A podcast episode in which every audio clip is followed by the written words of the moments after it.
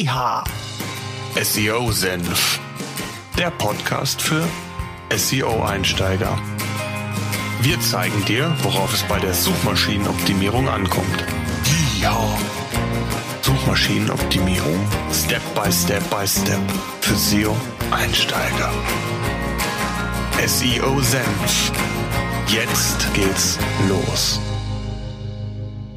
Ich darf euch recht herzlich zu einer weiteren SEO-Senf-Ausgabe willkommen heißen. Tja, ich hatte es ja angedeutet bereits auf Facebook, dass ich in dieser Woche nochmal eine Fragen- und Antwort-Session machen möchte. Das heißt, ihr konntet mir Fragen stellen bei Facebook oder aber via unserem neuen Audio-Service, den ihr unter seosenf.de slash eure minus SEO minus Fragen aufrufen könnt. Dort könnt ihr per Knopfdruck, ähm, hätte ich bald gesagt, ähm, direkt eure Audionachricht, euren Audiokommentar zu uns schicken.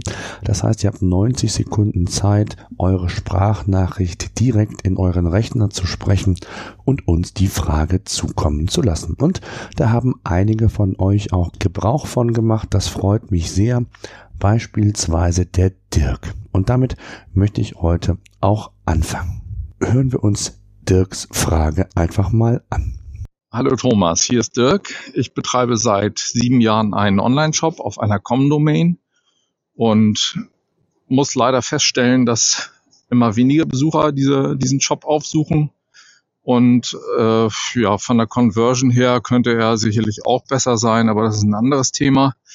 Ähm, ja, ich stelle mir nun die Frage, da mein Shop eigentlich ausschließlich auf den deutschsprachigen Raum ausgelegt ist, ob es nicht besser ist, ähm, die DE-Domain zu nehmen für diesen Shop, von der ich bisher immer auf den Com-Shop, also auf die Com-Domain umleite. Ähm, ja, was sagst du dazu? Mache ich mehr kaputt mit dieser Aktion oder könnte das langfristig erfolgreich sein? Was meinst du? Tja, lieber Dirk, die Frage, ob Com-Domain oder DE-Domain die richtige für deinen Online-Shop, kann man nicht pauschal beantworten. Grundsätzlich ist es sicherlich so, dass es immer besser wirkt nach außen, wenn man als Händler, als Shopbetreiber in Deutschland auch eine DE-Domain verwendet und einsetzt. Das hat so ein bisschen was auch mit dem Thema Vertrauen zu tun, was man einem ähm, Kunden beziehungsweise einem potenziellen Kunden auch gegenüber ausstrahlen kann. Auf der anderen Seite ist die Com-Domain neben der DE-Domain die am häufigsten verwendete ähm, Domain-Endung. Also von daher gibt's da diesen ja, Vertrauensvorschuss, wenn ich so sagen darf, auch mit Sicherheit für die Com-Endung. Rein von der Sichtbarkeit oder von der Suchmaschinenseite gibt's da ja, recht kontroverse Diskussionen ähm, auch unter den sogenannten SEO-Experten und ähm, da heißt es dann, dass die DE-Domain, wenn überhaupt, einen marginalen Vorteil bei Google erhält. Und viele andere Dinge und auch der Auffassung bin ich, hier eine viel, viel größere Rolle spielen, ob man bei Google ähm, ja sichtbarer ist oder eben nicht. Und da spielen dann neben den ja, Klassikern wie On-Page-Faktoren, Backlink-Aufbau, die richtigen Auswahl des Contents, also die Content-Qualität, die Struktur der Seiten, also auch die interne Verlinkung und, und, und.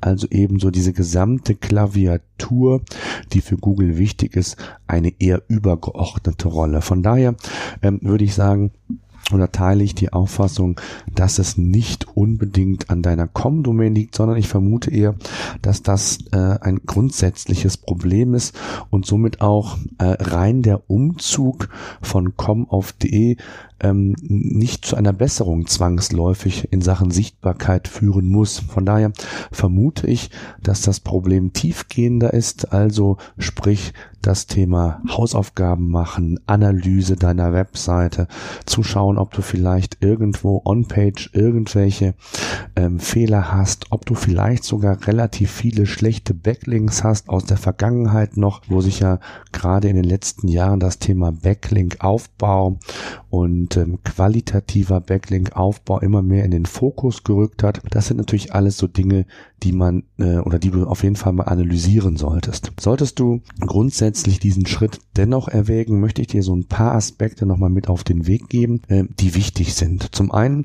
ist es natürlich wichtig, dass du, äh, wenn du von comauf.de deine Seite umziehst, dass du natürlich von den vorhandenen Rankings, von dem vorhandenen Trust, der ja bei Google mit Sicherheit schon da ist, auch weiterhin profitierst.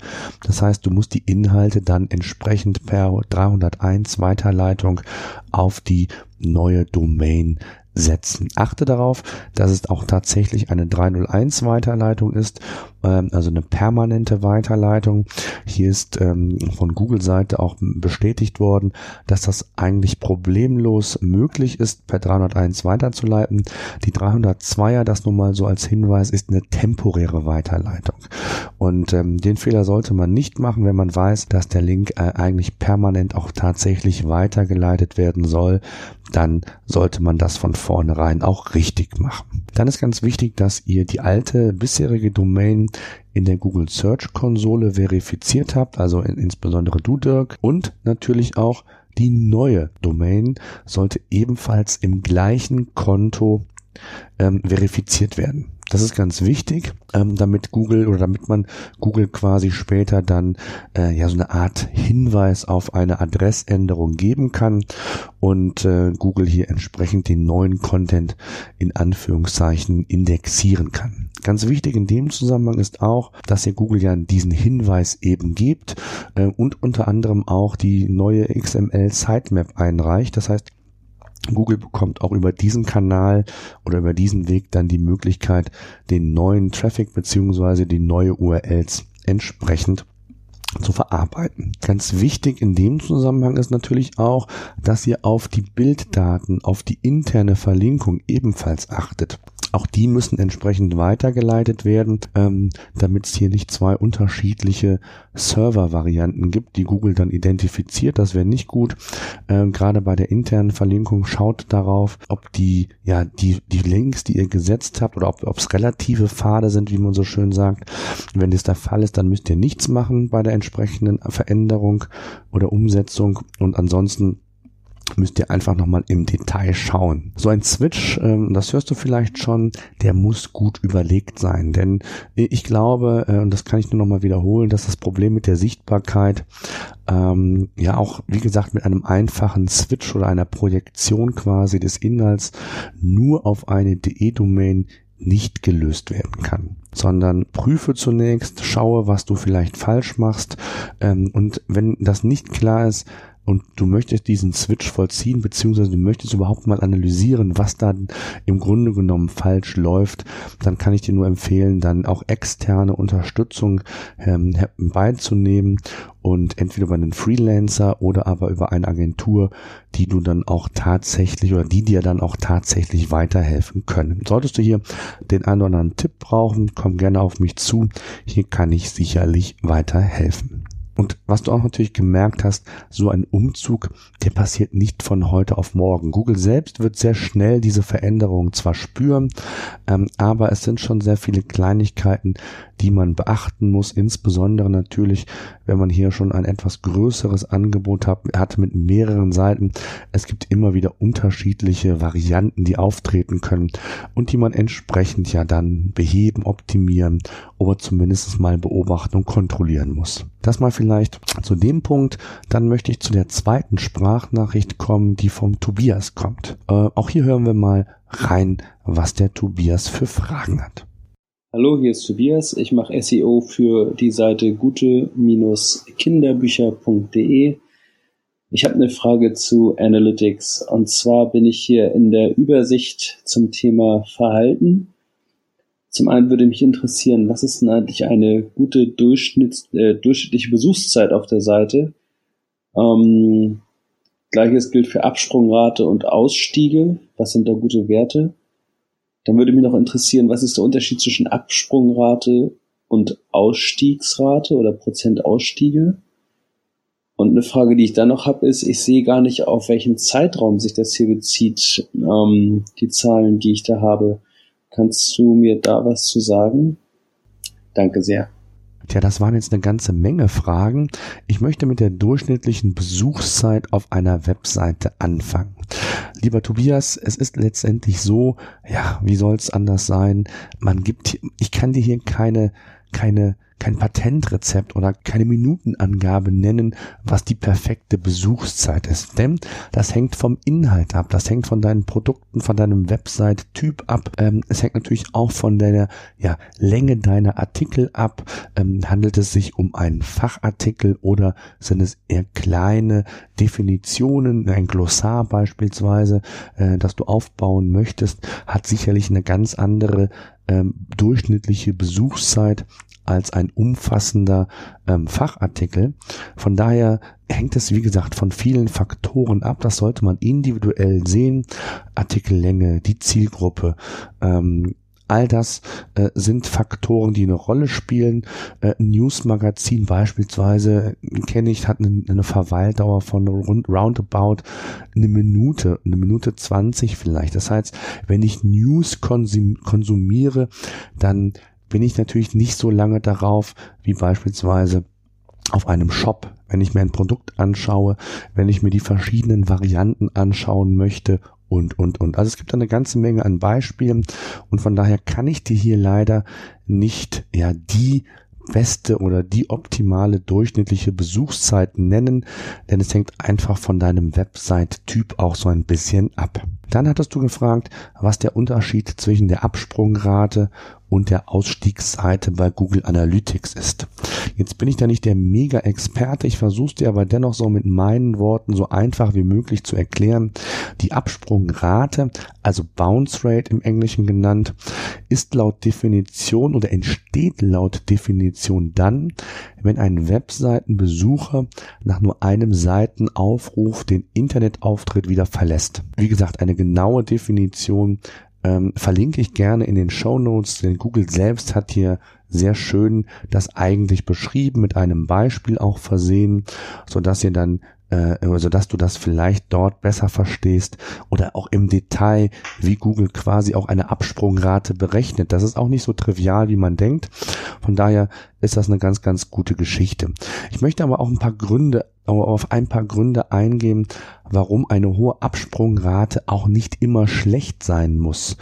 Ähm, das hängt nämlich auch von der Intention oder vom Einsatz der Seite ab. Beispielsweise habt ihr ja eine Single Landing, Landing Page. Das heißt, euer Webangebot ist gar nicht auf mehrere Seiten in Anführungszeichen hin ausgerichtet, sondern ihr habt beispielsweise eine Landing Page, um Kunden über verschiedene Marketingkanäle abzugreifen und nutzt die. Das heißt, hier werdet ihr eine ganz andere Absprungrate natürlich haben, als wenn ihr ein Magazin habt, wo der Nutzer vielleicht über mehrere Seiten entsprechend dann zur Verfügung steht, beziehungsweise das Ganze konsumiert. Dann kann natürlich auch sein, dass der Traffic außerhalb der Zielgruppe generiert wird. Das kann durchaus ein Punkt sein, oder aber es kann sein, dass er ausreichend Informationen erhalten hat.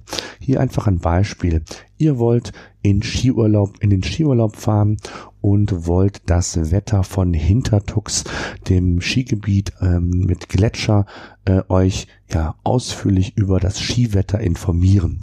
Ihr geht beispielsweise auf wetter.de, gebt dann äh, Hintertux ein und ihr bekommt alle Informationen über die Wettervorhersage in den kommenden Tagen. Das heißt, ihr habt alle Informationen, die für euch in diesem Fall relevant waren, erhalten und ihr verlasst die Seite nach kurzer Zeit. Und dieser Nutzer, der würde laut Google Analytics eben nach ja, den Standardwerten als Absprung gelten. Also von daher muss man das wirklich auch hier sehr individuell sehen ob eine hohe Absprungrate in dem Fall immer schlecht ist, ist nicht gesagt. Was die Ausstiegsseite angeht, kann man so ein bisschen differenzieren, dass die Ausstiegsseite quasi die letzte Session auf der Seite beinhaltet. Also ein klassisches ein klassisches Beispiel auch hier, damit ihr vielleicht versteht, was gemeint ist. Ähm, ihr seid bei Amazon und durchlauft den gesamten Verkaufsprozess, angefangen vom Produkt in den Warenkorb zu legen und dann bis zum endgültigen Kauf der Ware. Das heißt, ihr drückt auf den Bestellknopf und erhaltet dann diese sogenannte Danke-Seite Vielen Dank für Ihre Bestellung oder wie man sie auch immer nennt.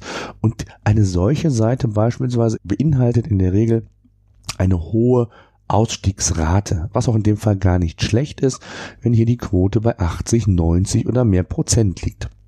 Das heißt, auch hier gilt es erstmal zu analysieren, welche eurer Seiten sind prädestinierte Ausstiegsseiten, welche sind das nicht und die kann man dann entsprechend optimieren und verbessern. Also auch hier solltet ihr immer ähm, explizit bzw. individuell schauen und nicht einfach pauschal sagen, meine Seite hat eine hohe Absprungrate, das ist grundsätzlich schlecht. Das ist auf jeden Fall nicht so. Wie gesagt, ich bin nicht der mega Google Analytics Experte. Sollte euch das interessieren oder auch weitere Themen zum, ähm, zum Bereich Google Analytics, dann schreibt mir gerne in die Show Notes, gebt mir ein Feedback über die Audiokommentare. Dann werde ich versuchen, in einer der nächsten Podcast-Episoden einen ja, Experten in Sachen Google Analytics einzuladen und dann habt ihr die Möglichkeit, ihm Fragen im Vorfeld zu stellen, die er dann in der Podcast-Sendung beantworten kann. So, kommen wir zur nächsten Frage und zwar vom Dominik Kampshoff. Die hat er uns per Facebook gestellt. Er fragt mich, Thomas, interessant wäre auch eine Erläuterung in einem, in deinem Podcast, wie man optimieren muss, damit man bei Google in der Suche zu bestimmten Keywords mit in die Autovervollständigung kommt. Darüber kann man sehr viel organischen Traffic sicherlich bekommen. Ja, das ist richtig. Man muss das so ein bisschen differenzieren. Es gibt ja erweiterte Einstellungen, was die Autovervollständigung angeht. Grundsätzlich möchte ich dir vielleicht erstmal erklären, wie sich die Autovervollständigung bei Google überhaupt zusammensetzt. Das ist zum einen aus der aktuellen Sucheingabe beziehungsweise auch aus relevanten Google-Suchen, die du zuvor schon umgesetzt hast, die Google analysiert hat, vorausgesetzt hier natürlich, dass du mit deinem Google-Konto auch angemeldet bist. Und ich weiß nicht, wie es dir geht. Ich bin eigentlich relativ äh, oder nahezu ausschließlich über mein Google-Konto angemeldet. Das heißt, Google wird hier sehr, sehr viel Input von meinem Suchverhalten, von meinem Such, ne, von meinen Suchvarianten ähm, aufgenommen und analysiert haben. Und gleichzeitig greift ein dritter Baustein oder eine dritte Säule auf diesen Bereich auf oder setzt auf diesen Bereich auf. Das sind Suchanfragen anderer Nutzer. Das heißt also, hier werden auch äh, semantische Verknüpfungen gesucht, welche weiteren relevanten Themen spielen zu der Suchanfrage, zu dem Suchkeyword eine Rolle. Was sind Trendthemen? Was sind beliebte Themen in der Region? Auch die werden dann sehr häufig aufgenommen.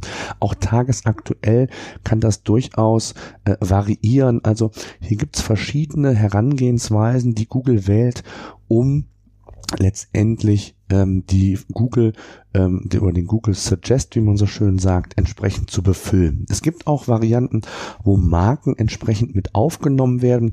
Das ist aber dann auch wirklich so der Aspekt, wo man wirklich als Marke sich etablieren muss, wo man tatsächlich Relevanz ähm, für diese Suchanfrage zeigen muss.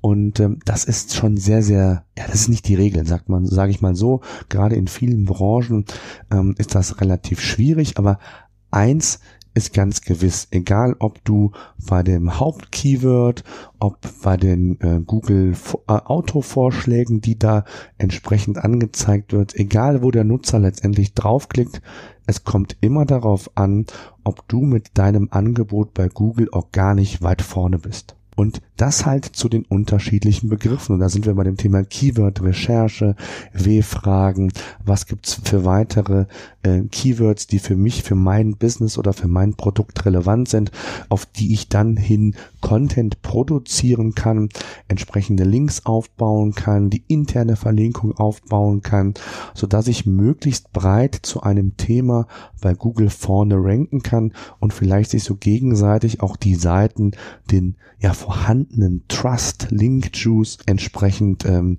ja überspülen, durchspielen können. Das ist ein ganz, ganz wichtiger Aspekt, den man in dem Zusammenhang nie unterschätzen darf. Also wichtig ist, macht eure Hausaufgaben, angefangen von der Keyword-Recherche, vom effizienten Aufbau des Contents für Backlinks, für die richtigen, ich sag mal, Social Signals auch, ähm, all das, was eben für gute Sichtbarkeit wichtige Kriterien sind. Dann, lieber Dominik, hast du uns noch eine Frage gestellt. Auf die möchte ich natürlich auch ausführlich antworten. Und zwar betrifft das die URL-Switches. Ich soll nochmal erklären, was in unserem Tool von pagerangers.com genau URL-Switches sind. Und ähm, lieber Dominik, das ist eigentlich relativ einfach. Unter einem URL-Switch verstehen wir letztlich die Keywörter, die im Vergleichszeitraum ähm, mit unterschiedlichen URLs ähm, als jeweils beste Position im Ranking vertreten waren. Ich möchte dir ein Beispiel geben. Und zwar ähm, geht es um das Keyword Sneaker. Mein Lieblingsbeispiel. Ich habe einen Shop, der heißt äh, meinshop.de slash Sneaker.